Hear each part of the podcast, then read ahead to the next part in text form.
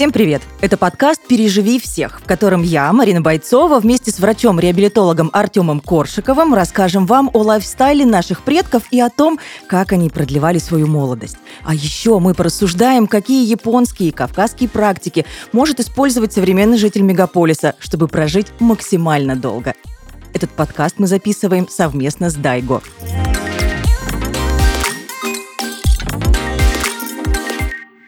Сегодня у нас в гостях эксперт, доктор медицинских наук, профессор, заместитель директора научно-исследовательского медицинского центра геронтология Андрей Николаевич Ильницкий. Здравствуйте, дорогие друзья. Здравствуйте. Доброго времени суток.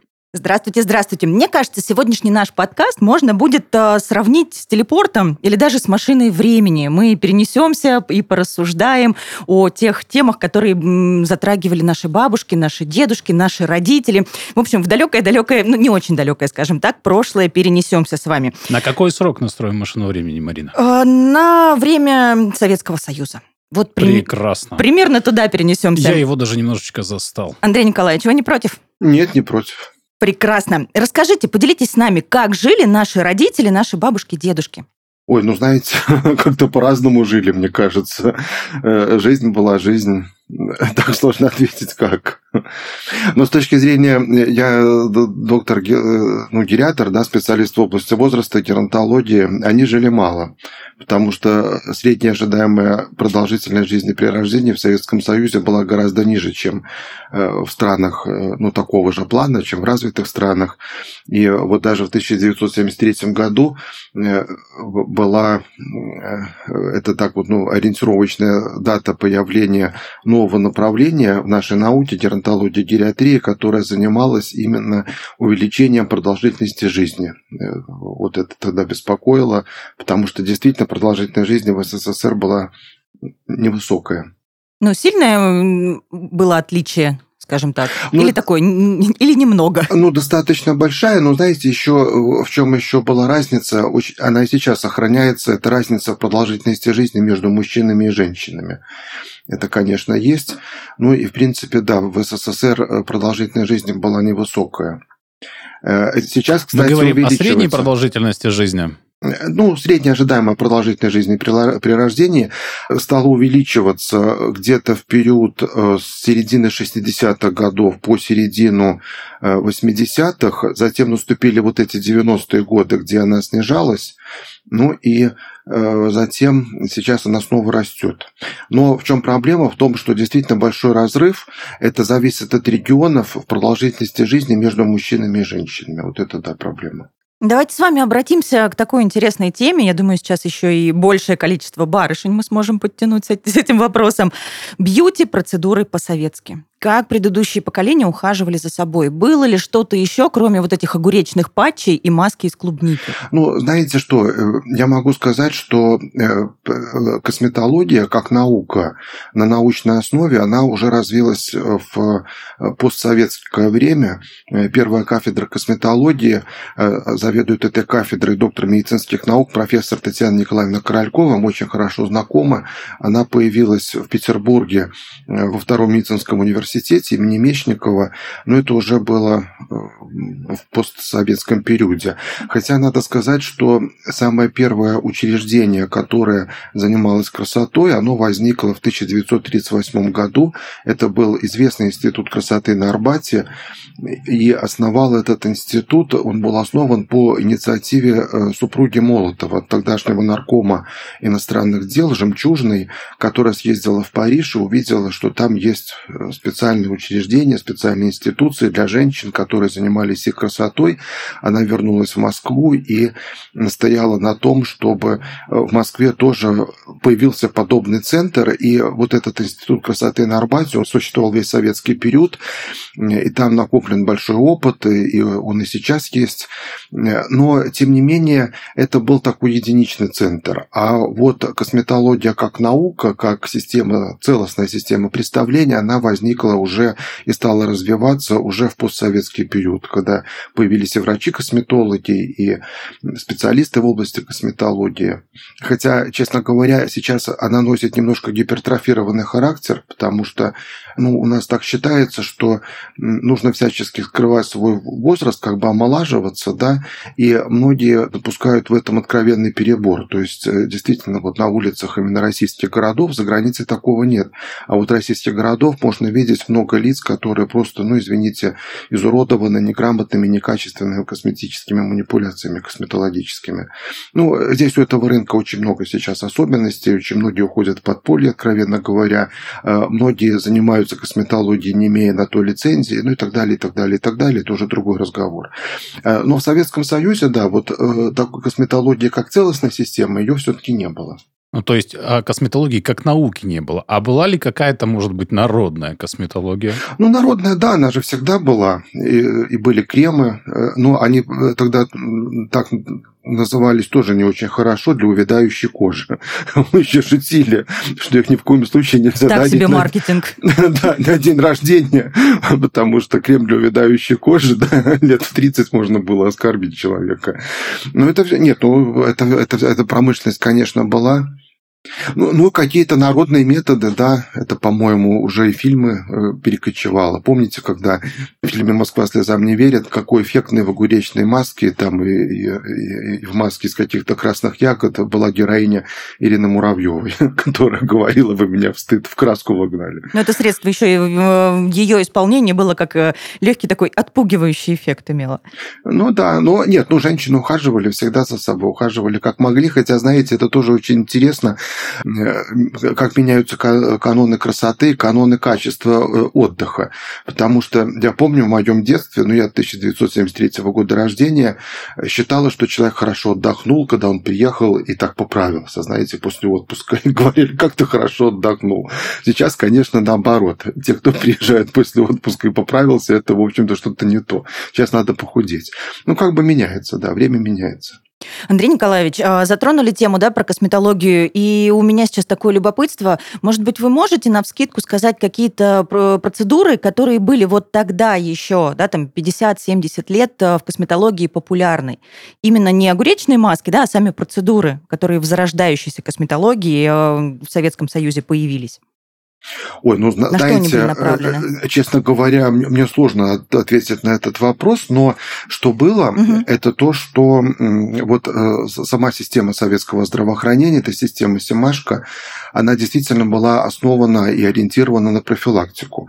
И, в общем-то, мы это чувствовали уже с детского сада, потому что сейчас, я к чему это говорю, к тому, что ну, это так не имеет отношения к косметологии, но имеет отношение к антивозрастной медицине. Сейчас очень многие принимают добавки с витамином D, и вот я хорошо помню, как в детских садах нас всех кварцевали. То есть это была такая процедура, которая, по сути дела, вызывала повышение продукции витамина D в коже. Мы там все немножко загорали. И, и в общем-то, это все приводило к тому, что повышалось качество неспецифического иммунитета. Ну и потом, что еще было в Советском Союзе? Это действительно было, это мощная система санаторно-курортного лечения. Причем она была тогда бесплатной, и, в общем-то, применялись естественные и преформированные, то есть искусственные физические факторы, всевозможные ванны, воды, минеральные воды, там всякие, э, они использовались в том числе с косметологическими целями. Вот это тоже было вот очень мощное такое направление. Сейчас, к сожалению, когда приходится ездить куда-то и, видеть, э, мне как-то жалко вот этих заброшенных санаториев. Я не так давно был в Сочи, и там такой знаменитый санаторий имени Орджоникидзе, который сам по себе представляет э, памятник э, архитектуры, и он сейчас в таком состоянии разрушающегося, к сожалению. Ну, то есть вот э, то, что мы немного упустили за вот это время постсоветское, это то, что произошла такая дезинтеграция системы вот этого санаторного лечения, а на самом деле это было очень большое достижение вот в плане профилактики, оздоровления, если хотите, омоложения. А грязи, легендарные грязи. Да-да, это все тоже было, и э, на основе этих грязей, ну и сейчас тоже выпускаются всевозможные кремы, Ну, это все было, да. Ну, ну, знаете что, тогда в советское время у меня вот впечатление возникало, и, э, ну, как вот история медицины, что ли, да, э, тогда как бы э, все-таки государство в большей степени предоставляло и заставляло человека, что ли, заниматься собой, то есть такого общественного движения не было. Наоборот, я очень хорошо помню вот эти, эти годы позднего застоя, когда, знаете, мне кажется, что все пили, причем в больших количествах, а наоборот государство там в поликлинике приглашали на диспансеризацию и так далее.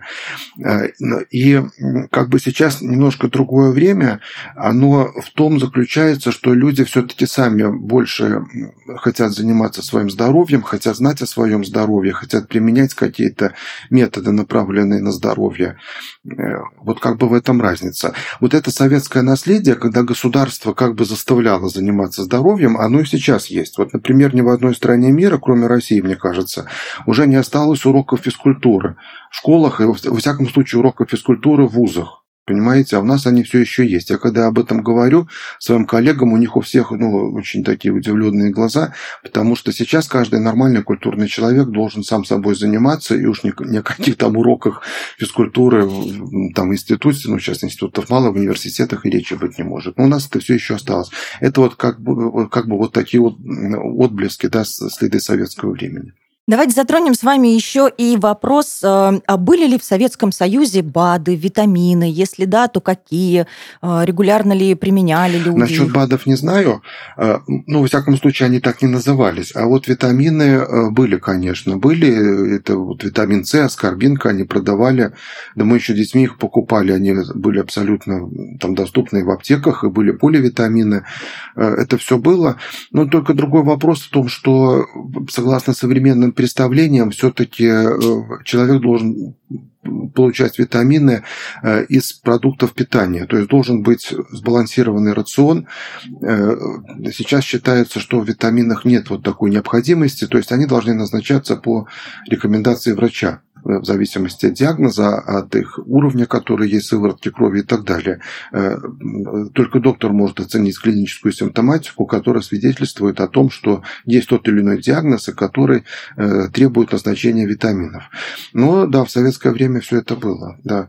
И было витаминизированное питание, ну это все и сейчас как бы есть. То есть да, э, они применялись, конечно. Андрей Николаевич, но исходя из ваших слов, можно сделать вывод, что в Советском Союзе среднестатистический гражданин питался хуже или продукты были хуже. То есть сейчас вы говорите, наше питание, оно достаточно витаминизировано, в отличие от тех лет.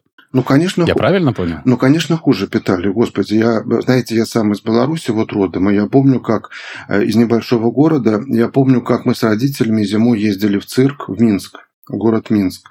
И там продавались на проспекте, ну, тогда он назывался Ленинский проспект, э, эти продавались бананы, которых я не видел, мне кажется, лет до шести. И продавались мандарины, э, за которыми стояли огромные очереди. И вот до сих пор еще э, вот этот вот, это из Советского Союза идет вот это вот, ну, поверье, да, когда на Новый год он обязательно сопровождается запахом мандарин. Это все шло от дефицита, это было время тотального дефицита и, и очень некачественных продуктов, продуктов. Э, вот это, знаете, эти знаменитые шутки о колбасе. Некачественных? Да, конечно, некачественных. Э, эти, эти знаменитые шутки о том, что наша колбаса на три четверти состоит из бумаги. Это же все было такое. Э, э, эти зеленые продукты, овощи, фрукты, это они были сезонные, то есть зимой их очень мало употребляли. Их употребляли в виде солений, э, а которые не несут никакой витаминной нагрузки. Поэтому нет, питание было хуже, но оно было не потому, что хуже, просто это было, понимаете, как сейчас-то технологии шагают вперед, и мы, например, можем сейчас зимой кушать все-таки свежезамороженные какие-то овощи и фрукты, которые там выращиваются в теплицах, и это допустимо с точки зрения э, ну, поступления витаминов. А тогда, в те годы, ничего этого не было. Поэтому очень мало кушали овощей и фруктов. Э, часто это была некачественная пища. Это было, вообще время было тотального дефицита. То есть люди, э, это были какие-то каши. Вы знаете, э, это гречневая каша, это до сих пор наше все. Э, если вы помните, когда наступила пандемия, то первое, что сметали с полок магазина, витаминов это были макароны и особенно гречневая каша. Но, понимаете, это все не полезно для здоровья. Поэтому отсюда это было атеросклероз и не очень высокая продолжительность жизни, потому что, с одной стороны, вот эта система здравоохранения Семашко, оно ведь было, понимаете, оно было очень доступным, вот эта система вся, да, и э, вот чем отличался Советский Союз в хорошем смысле? Он отличался тем, что, скажем, была прекрасная система противодействия инфекционным заболеваниям. Таких инфекционных больниц, как вот в Советском Союзе и в России сейчас, их нет нигде в мире. Но в СССР их было много, там было большое количество коек, они работали в режиме ожидания. То есть они были пустыми. Но когда возникала вспышка инфекционных заболеваний, туда поступали люди, и им оказывалась вся необходимая помощь. То же самое больницы. Ведь очень часто в советское время люди ложились в больницу не для того, чтобы получить там диагноз или лечение, для того, чтобы покушать. Понимаете, мы вот э, сейчас в гериатрии есть такой синдром э, мальнутриции, синдром недостаточности питания. И мы как-то с нашими коллегами спорили, они говорили, что вот в Советском Союзе не было геронтологии, это все советский опыт. И я говорю, так это просто другими словами называлось. Да, люди поступали в больницы, они обследовались, они там где-то кушали, тогда еще, ну, если там вести речь о развитом Советском Союзе, там до 80-х годов, тогда там еще питание было определенное. Это сплошь и рядом. Это, понимаете, это была система, которая как бы по экстенсивному типу развивалась. Это было огромное количество коек, они относительно неплохо снабжались. И часто люди, да, они госпитализировались для того, чтобы отдохнуть. Я это хорошо помню. Это, это было, это я еще, знаете, я в здравоохранении прошел этапы от участкового терапевта, я работал э, и, и заведовал отделением, и начмедом был главным врачом и в больницах, и в поликлиниках, и, ну, и то, что сейчас есть там профессоры, член там разных международных ассоциаций, я еще все это помню. Ну, вы прямо да. сейчас во мне многое изменили. У меня сейчас тоже переворот нет, нет, это, восприятие, сознание. Э, То есть все, кто вот из Советского Союза родом и ходят и жалуются, что сейчас продукты не те, все не так, все плохо, Печенье колбаса. меньше хрустит. Да, плохая, печенье вообще не пахнет, шоколад не тот. Это все просто нытики. Это не нытик, а просто люди э, путают свою молодость э, с, ну, как можно сказать, с жизнью, понимаете, которая была. Э, люди вспоминают с удовольствием свою молодость, потому что, это я, кстати, как врач-гериатр могу хорошо объяснить, потому что ведь такая поговорка, что в молодости было солнце ярче, и, и, там, и как там трава зеленее, и мороженое было вкуснее. И деревья выше. Да, что было, были, знаете, это молодость, там были другие рецепторы, другое восприятие предприятия. Но сейчас, во всяком случае, есть выбор. Э, конечно, есть претензии к продуктам, и они там сейчас там разные, геномодифицированные и так далее, и так далее. Но сейчас есть выбор. Понимаете, сейчас, э, особенно если есть деньги. Э, то есть сейчас, если ты в пятерочку не можешь пойти, ты можешь пойти к фермеру. Если не к фермеру, то во вкус вил. Или еще какие-то. Сейчас есть выбор, а тогда не было выбора. То есть тогда были, вот я помню эти полки заполненные, ну я это помню уже такой поздний Советский Союз, э, которые были заполненными одними и теми же там трехлитровыми этими банками, там с огурцами или еще с кем-то. Они там годами стояли Поэтому нет-нет, питание сейчас гораздо лучше. Так что и самое интересное, что в СССР э, тогда же часто многие работают на дачах, а тогда и дач не было. Это были такие очень маленькие домишки, это были эти шесть соток, ну, которые многих кормили, тем не менее. Так что э, тут э, вот почему продолжительность жизни была невысокая, потому что ее качество было не очень высоким. В Японии живет более 30 тысяч человек, которые достигли возраста 100 лет. Вместе с Дайго мы расскажем о некоторых секретах японского здоровья и сохранения молодости организма. Еще один японский секрет долгожительства – икигай. Этот термин означает, что каждый человек должен найти свое предназначение в мире, чтобы придать своей жизни смысл и вкус. Найти свой икигай можно на стыке четырех направлений. Того, чем вам нравится заниматься, что у вас получается лучше всего – за что вам платят и что может принести пользу миру. Японцы убеждены, что точка посреди этих четырех областей поможет человеку испытывать настоящее счастье, а вместе с ним желание жить так долго, как только возможно. А пока вы пытаетесь пережить всех, питаясь по японской системе, у наших друзей из Дайга есть инсайт, как помочь вашему организму усваивать все необходимые вещества. Дайга производит БАДы на основе растительных элементов с массой полезных ингредиентов в Японии, рядом с горой Фудзи. Дайга – это экстракт брожения 16 штаммов лактобактерий. Он является дополнительным источником витамина К2, который необходим организму для синтеза белков. В состав не входят продукты животного происхождения, поэтому дайга можно принимать вегетарианцам и всем, кто хочет жить долгой и здоровой жизнью. А исследования, проведенные в России, Японии и Испании, показали, что дайга действительно приносит заявленную пользу организму. Ссылка в описании. Не является лекарственным средством. Андрей Николаевич, скажите, пожалуйста, можем ли мы так э, рассуждать или, возможно, даже утверждать, что, например, а, нынешнее поколение пожилых людей, а, да, у них э, здоровье будет э, с меньшим качеством, скажем так, чем у поколения, допустим, наших детей, когда они станут уже пожилыми? Ну, знаете, как это тоже очень сложно сказать, потому что все-таки растут технологии, улучшаются технологии, появляются новые технологии лечения и диагностики тоже, и ну, ну как вам сказать, вот, допустим, если ну, в том же СССР вот диагноз онкологического заболевания означал приговор э, часто, да, э, то сейчас угу. это совсем не так. То есть появляются технологии ранней диагностики и лечения, и продлевается жизнь. Так что э, наука-то идет вперед, и технологии тоже идут вперед, потому что если вести речь о пожилом возрасте, то сейчас много питательных смесей, которые позволяют человеку быть, ну, крепче как бы, да. Тогда ничего этого не было. Поэтому у поколения наших вот детей, да, внуков э, появятся какие-то еще вещи, которые ну, позволят как бы жизнь, и жизнь поддерживать. То есть, понимаете, сейчас продолжительность жизни в России, она увеличивается, как бы мы ни хотели, как бы, не, ну, как бы не, не критиковали, вернее. Потому что э, все-таки мир-то движется вперед, и все становится современнее.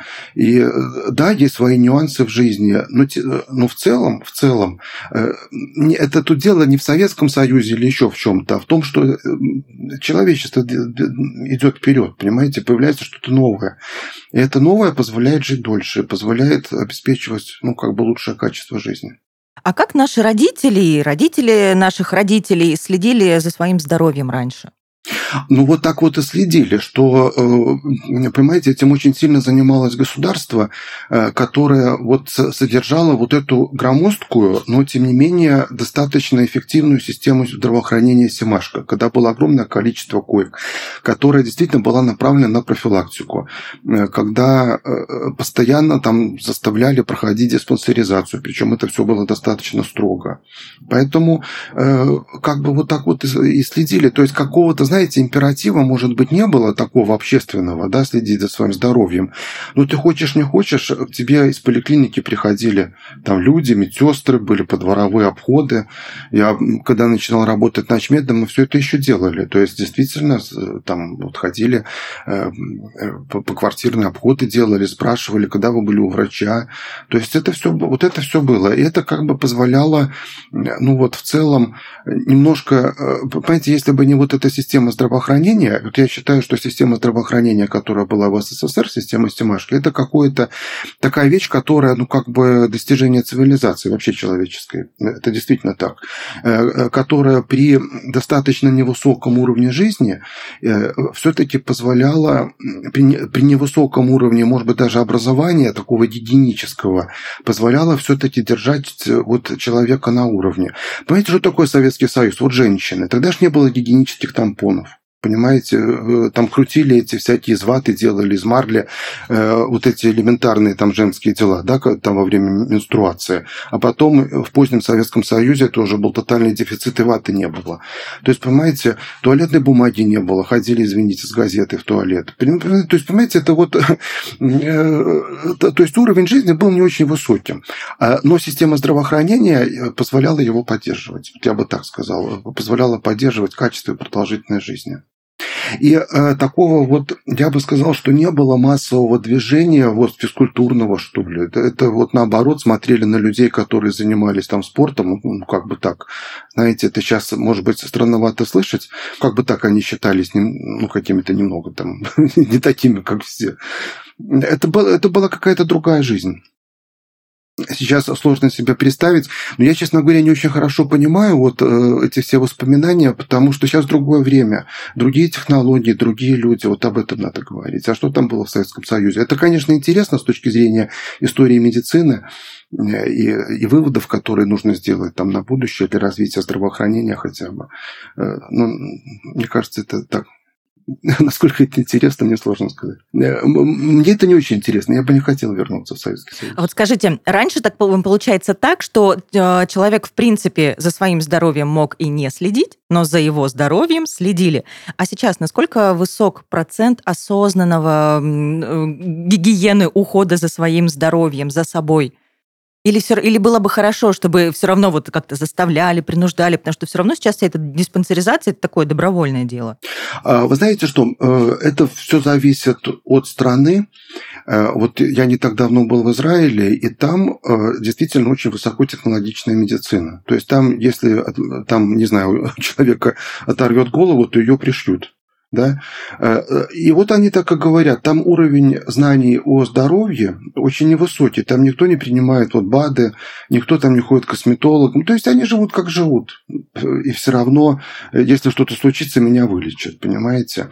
Э, а вот в России, где опыт вот последних десятилетий таков, что человек часто оставался один на один с проблемами, люди думают иначе, они считают, что они сами должны как-то следить за своим здоровьем. Вот отсюда это увлечение, э, там многие БАДы начинают принимать. Э, э, Все-таки сейчас я с удовлетворением хочу отметить, что очень многие занимаются спортом, и как-то следят за питанием, и особенно молодежь. Вот, кстати, это тоже очень приятно. Все-таки сейчас вот эти миллениалы, так называемые, они ведут здоровый образ жизни, и они очень хорошо выглядят.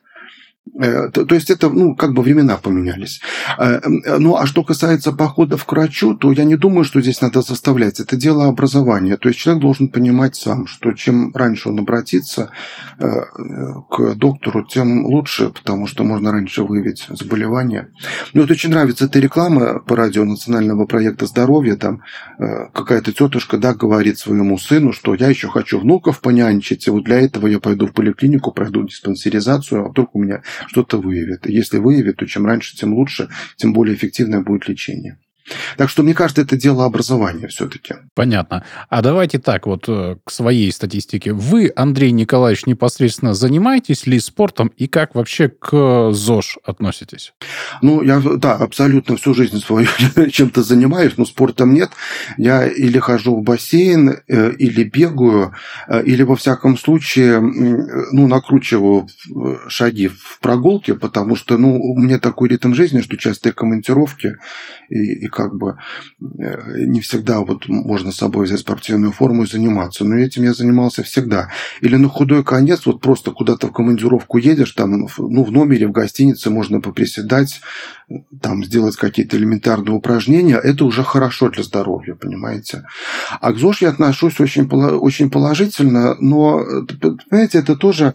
Э, все мы нормальные люди. Иногда где-то надо и кому-то в гости сходить, и там, я не знаю, там, и, и в бане с друзьями попариться. Все мы нормальные люди, но должен быть какой-то императив, вот как вам сказать, э, ну, вот здоровье, то есть это должно в голове сидеть. Вот мы говорим нашим слушателям там на кафедре и пациентам, я говорю, что если вот вы ложитесь спать, чистите зубы перед сном, да, ну, это, мне кажется, до автомата у многих. Хотя не у многих, но до автомата доведено, у многих, например, да.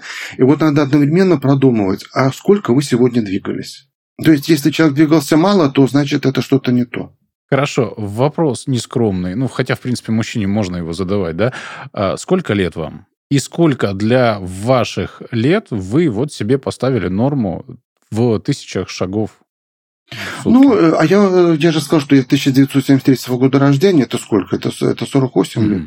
Ну, я как бы... Э, сколько? 49, наверное, уже. 49, да, ну вот, да. Э, и э, у меня в октябре день рождения, все правильно, да, 49 вот будет. И, а, и как бы, ну, я не ставлю там вот количество шагов, но я четко знаю, что 3-4 раза в неделю, у меня тут рядом бассейн, я должен поплавать. Я проплываю, ну, где-то полторы, полтора километра. Ну, так. Mm-hmm. Солидно. Ну, э, там зависит иногда, там устанешь, там получается меньше, иногда больше. Э, если бегаю, то ну, обычно вот 30-40 минут я там не слежу километр. Э, понимаете, вот эм, современный тренд, он такой, что человеку должно быть приятно заниматься спортом приятно. Вот я, например, не люблю, это плохо, ну, там, честно скажу, я не люблю ходить вот в джим, вот эти вот там в качалку, да, мне просто это неинтересно. Но, ну, мне, ну, мне неинтересно. Э, но мне очень нравится ездить на велосипеде, понимаете, вот я, если есть возможность, я обязательно езжу на велосипеде, потому что я смотрю окрестности там и так далее, это физическая нагрузка. То же самое касается бега, то же самое в бассейне, ты двигаешься. То есть должно быть интересно. Но вообще, знаете что, вот э, недавно я прочитал, что в Великобритании там они один проект делают для офисов. Умный офис называется. И суть этого проекта в том, что там вот этих офисных работников э, стол, э, ну, поверхность стола, она такая, что человек не сидит, а стоит за этим столом. Э, потому что это дополнительная физическая нагрузка, и плюс он может, ну, извините, как он стоили там ногами перепирать, и как бы это движение. Плюс, что они сделали? Там у них одна урна на этаже. То есть э, э, и вот этот клерк для того, чтобы выбросить там какую-то бумагу или еще что-то, он э, не под стол себе бросает, а он поднимается, проходит определенное расстояние и выбрасывает эту бумагу. То есть вот такие простые меры, они позволили снизить заболеваемость сердечно-сосудистой патологии на 15%. Понимаете, вот казалось бы мелочь. Но это систематичная борьба прям с офисным синдромом. Да, да, да, да. Прикольно. Да, мне, кстати, это очень понравилось. У нас сейчас проект мы делаем со Сбербанком, вот я им об этом рассказывал. Может быть, мы это в Сбербанк внедрим. если, если они на это пойдут. Но вообще это очень, мне кажется, это очень, ну, так, полезно. То есть я просто к тому, что небольшие такие мелочи, но они помогают, они работают. Но самое главное, кстати говоря, вспотеть. То есть вот для наших слушателей самое главное вспотеть во время физической активности, потому что активность, когда человек вспотел, вот даже когда уборка по дому, да, и иногда там, ну, там, ну, там потеешь, да, когда я там сам убираю, иногда, правда, редко. И, и э, это вот уже плюс для здоровья. Это профилактика сердечно-сосудистых болезней, профилактика деменции, сахарного диабета, ожирения. Андрей Николаевич, вот сейчас мы очень хорошо затронули тему ЗОЖ, и я предлагаю ее немножечко развить и углубиться. А как выглядел ЗОЖ в Советском Союзе? Ну, кстати говоря, э, это тоже было сверху, э, но это было полезно, потому что э, мне кажется, что многие еще застали вот эти нормы ГТО, готов к трудовой обороне, это было, конечно, э, немножко, знаете, не, учитывались определенные индивидуальные особенности, потому что и характерные особенности, и многих там детей это иногда там обижало или еще что-то в этом роде. Но действительно, вот я, например, помню, я никак не мог э, э, сделать там прыжок со спиной, ну, со спины, вот мне запомнилось это. Ну, какие-то есть такие вещи. Но все-таки дети двигались. И потом, что мне очень нравилось, вы знаете, вот я вам рассказывал сейчас об английском опыте, а, а тогда были по радио, кстати, передавали, передавалась производственная гимнастика. То есть, э, когда на предприятиях останавливалось производство, и все вот эти там ткачихи или еще кто-то, они все начинали заниматься гимнастикой. И, э, то есть, это вот все, это все работало. Ну, я так понимаю, масштаб а, этого было значительно меньше, потому что я вот сейчас вижу, да, в частности, у нас в Краснодаре огромное количество там каких-то велодорожек, прочих там дорожек беговых в, скве- в скверах, да, и все оборудовано, везде фонарики, там даже ночью можно пойти и спокойно и безопасно покататься на том же велосипеде. Раньше же этого не было. Я помню буквально наш дендрарий там 20 лет назад, там же ж, кроме кустов и ухабов не было вообще ничего. Поэтому ну, инфраструктура развита. Я с вами согласен абсолютно, это становится лучше. Э, у нас был такой в институте профессор Лалини, кардиолог, он читал лекцию и говорил, все здоровый образ жизни, это все прекрасно, но возникает два вопроса. Первый, бежать в чем, а второй, бежать куда? И, ну, действительно, ничего этого не было из того, что вы говорите. Поэтому просто если бы даже ты захотел бегать, то э, столкнулся бы со многими проблемами. Сейчас все это есть, пожалуйста. И велодорожки, и, там, и все это сейчас... Да, только занимайся. А как же производственная гимнастика, которая была раньше обязательной? Ну, э, знаете, сейчас, сейчас э, она... Вот в обязательном знаю. порядке? Нет, не в обязательном, ну, но вот. я помню на заре своей карьеры э, в одной частной, подчеркиваю, частной медицинской клинике руководитель со мной долго ругался для того, чтобы я всему коллективу вел производственную гимнастику. Он но своего это в итоге добился. случай. Это единичный случай. А раньше же это было ну, в обязательном порядке. В обед, ну, раньше, да. Ну, почему же единичный? А в школах? В школах тоже сейчас ну, повсеместно эти гимнастики проводят. Ну, понимаете, а, а, понимаете, что все-таки при всем при том сейчас жизнь более многообразная, потому что э, я вот тоже я помню, была такая, этого сейчас уже нет. Э, висела э, проводная сеть радио такая, да, угу. там был, был один канал, вот его врубаешь, и в 12 часов, по-моему, или в час, не помню во сколько, да, была производственная гимнастика, играла такая музыка запоминающаяся, я бы ее сейчас узнал, если бы услышал. И там минут 15. Но вот эти тарелки, они висели повсюду, э, на любом заводе, и э, ничего другого не было больше, понимаете? По телевизору была только одна там или два, или сколько, или три программы. Вот эта программа радио была одна, это проводная эта сеть. Да, и люди делали. Сейчас все более многообразно все-таки. Э, и я еще раз повторю, что очень важно, чтобы вот ну, через образование, что человек должен понимать, что ему надо двигаться. У нас, к сожалению, люди уповают, вот это тоже советское наследие, кстати, немножко иждивенческая позиция в отношении своего здоровья. Они считают, что если он принимает БАДы, то значит он делает все, что надо. Но это ничего подобного. То есть надо просто людям объяснять, что ты должен вот бегать, заниматься спортом. Ну, причем это не в таком примитивном виде, таком, знаете, советском, извините, когда плакаты висели, э, капли никотина убивают лошадь, да, а э, как-то вот ну, нормально на современном языке и на современном интересе все это рассказывать и объяснять. Но есть же какая-то еще модная тенденция. Вот я вспоминаю, там, если не ошибаюсь, в 80-х, наверное, появилась тенденция аэробика. Женщины в красивых лосинах, в ярких купальниках. Вот, да даже не, я думаю, не в, не в 80-х и раньше тоже в таких повязках скакали, показывали упражнения. Ну, Модная да. тенденция есть? Нет, да, конечно, есть. Точнее, конечно. была ли она? Э, нет, конечно, я думаю, что все это было, и какие-то там эти были э, вот эти круги эти вертящиеся напольные такие, это все было, но э, все-таки понимаете, как здоровый образ жизни, что ли, хотя мне не нравится это уже затертое словосочетание, но какой-то нормальный образ жизни, это должно быть, ну, воспитываться уже где-то в школе, что ли, если не с детского сада. То есть человеку, он должен понимать, что такое хорошо, что такое плохо с точки зрения здоровья очень рано. И, понимаете, нет таких людей абсолютно, ну, как бы святых, да. Э, понятно, что могут быть отклонения, у каждого в жизни разные периоды тоже могут быть. Но все все-таки где-то в голове должна сидеть доминанта, что ну, надо там проходить условно там 10 тысяч шагов или ну, сейчас рекомендация не менее 150 минут в неделю аэробной физической нагрузки. Где-то в голове это должно быть. И человек должен понимать, что вот если он целый день отвалялся на диване, то значит это плохо. То значит он вот какой-то минус получил для здоровья. Но это, понимаете, это дело воспитания, образования. Это как-то вот какая-то должна быть система. Мне, э, мне очень понравился, вы знаете, что Э, вот э, сейчас все-таки жизнь тоже другая, более раскрепощенная.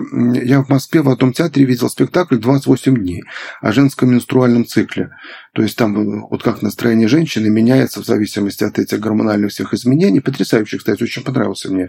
Вот это вот такие вот вещи, они должны быть, их должно быть много. То есть должны быть и книги популярные, интересные, и спектакли такие, какие-то выставки, ну какие-то нормальные вещи. То есть вот об этом как-то нужно как-то говорить больше. Это должна быть повестка дня, понимаете, твое здоровье. Потому что э, не значит, что там э, ты съел бат и, э, или там какой-то витамин, и у тебя уже все хорошо.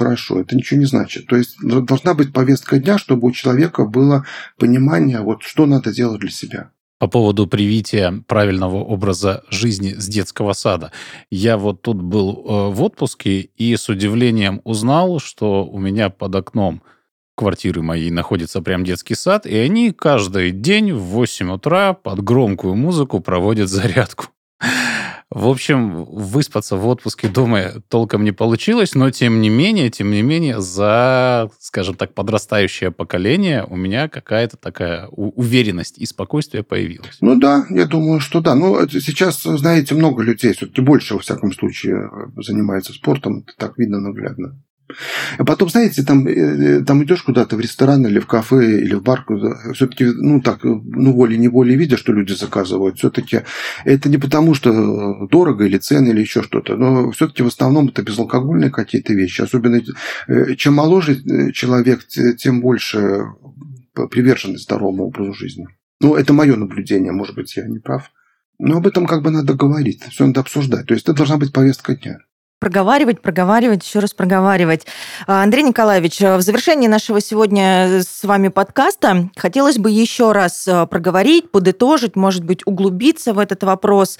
А, предыдущее поколение жили более качественно, более долго или нет? За счет чего? Что касается нашего поколения? Может быть, какие-то еще дополнительные рекомендации можете сказать? Ну, знаете, э, жили как жили, и любое поколение, оно живет в своем времени, и это время, оно ну, диктуют какие-то вещи, какие-то ну, какие нормы, и в, и в любом времени есть и хорошее, и плохое. Поэтому, что касается поколения наших там дедов и, и родителей, ну, если говорить о моих там э, дедах, например, то это военное было все-таки время, Великая Отечественная война, это все тяжело было. Уже дальше жизнь как-то немножко стала лучше. Э, но да, вот была вот эта советская система здравоохранения, система Семашка, которая, может быть, немного немножко перекрывала определенные бытовые сложности, которые были в советское время. Сейчас больше возможностей, все-таки сейчас больше выбор, больше доступа к информации, э, и мне кажется, что это плюс. А что касается э, чего-то в будущем, то я думаю, что здесь очень многое решит все-таки образование. И какое-то качественное образование. Все-таки хочется, чтобы э, вот вопрос здоровья, чтобы он был, вот находился в повестке дня. Э, потому что в разных вариантах и в разных смыслах. Иногда, знаете, вот э, в Москве, скажем, есть такая программа «Московское долголетие». И идешь там по городу, да, по Москве очень много билбордов, плакатов и всего, там вот эти красивые пожилые люди. И, ну, вот я понимаю, что, скорее всего, это не долголетие, долголетие – это продолжительность жизни, а скорее это московская старость. То есть немножко вот... Но это, понимаете, тоже, тоже прогресс, потому что что такое старость, да, это уже показывается. Вот эти люди, что они есть. Они не просто там вышел на пенсию, и ты, тебе все забыли. То есть это уже на билбордах, понимаете? Это все ну, имеет какой-то красивый вид. А, уже появилась какая-то, какие-то элементы дискуссии по поводу того, как называть старость. Видите, вот а слово старость уходит, оно многих у нас обижает. А назвали долголетие, понимаете? Поэтому как бы вот э, жизнь-то идет вперед, но, конечно, хочется, чтобы э, повестка... Вот что мне еще очень нравилось в советское время, это, был, это все-таки была мощная система санитарного просвещения. То есть людям э, были целые дома специальные санитарного просвещения, целые центры, и, вы знаете, были очень качественные телепередачи. Была такая доктор, может, вы ее как-то помните, Леонора нет, как же ее звали? Не помню. Э, такая доктор, она очень такой интеллигентный голос. Ну, то есть это было интеллигентно, это было по-врачебному, это было на высоком научном уровне, понимаете? То есть вот хотелось бы, чтобы вот такая система санитарного просвещения э, была сейчас ну, на современном языке, на современном интересе. Мне вот что-то кажется, что она получится потому что в этом есть потребность. То есть люди хотят быть здоровыми, они хотят жить долго, хотят, хотят жить счастливо. Они не очень верят, может быть, государству в чем-то, и вернее государственному здравоохранению по разным причинам. И они во многом надеются на себя. И у них есть интерес вот знать, э, что я могу сделать для себя, как себе помочь. вот мне кажется, на этом интересе нам надо работать, и э, тогда у нас все получится. А что мы можем для детей наших сделать? Я бы сказал, что первое – это собственный пример, потому что дети, они э, полностью копируют родителей, даже э, в поведении, понимаете? Потому что, скажем, если ожирение возникает у человека, то оно возникает э, в голове, что ли, в возрасте до 6 лет. То есть, если родители кушают много сладкого, много там легко усвояемых углеводов, там булочек много, да, сладкие там чай, там варенье, ну вот, вот это все, то этот стиль поведения передается ребенку, и в последующем вот развиваются болезни, ожирение, сахарный диабет и так далее. И очень сложно э, лечить таких людей, потому что нужно вот вышибить эти комплексы, которые возникли в детстве. Это сделать очень сложно. Поэтому собственный пример, вот я бы так сказал. Ну, второе, все-таки прививать вкус, я, мне кажется, вкус. Потому что, знаете, много сейчас всего низкопробного, много рекламы такой, очень, ну, не очень высокой. А все-таки человеку, который, который привык слушать хорошую музыку или читать там нормальные книги, у него его сложнее обмануть, потому что он где-то будет сопоставлять э, вот, э, то, что он видит, с каким-то внутренним стержнем. То есть вот этот вкус, да, это, это очень важно, я так думаю. Э, ну и третье, все-таки образование получать, стремиться хорошее образование. Я когда-то был в Вене, ну, до пандемии прилетел, и здесь это был май, по-моему. Э, да, это был 2 мая. Мне запомнилось, что в Москве шел снег. Ну, бывает такое. А, а там было плюс 22.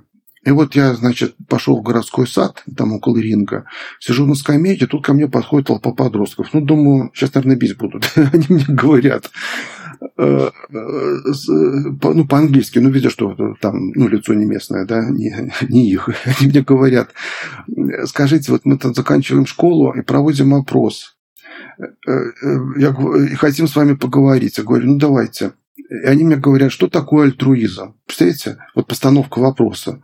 И, ну, я им говорю, что ну, альтруизм – это все-таки, наверное, когда легко любить Э, все человечество, но очень сложно любить человека, который рядом с тобой, который там сопит, храпит, вот что-то в этом роде. И тут какой-то мальчик говорит, Достоевский, преступление и наказание. Да, это Достоевский писал, я чуть не упал. Представляете, вот это уровень образования. И э, вот все-таки хотелось бы, чтобы у нас тоже так говорили. Вот отсюда, кстати, в Австрии там высокий стандарт жизни и высокая ожидаемая продолжительность жизни, потому что образование – это во многом, вот если вы обратите внимание, что все долгожители, они имеют, как правило, какую-то такую мудрость житейскую, они имеют хорошее образование. Вот, вот надо к этому стремиться. Вот я все-таки верю в образование. Ну, вот эти три вот вещи, мне кажется, помогут.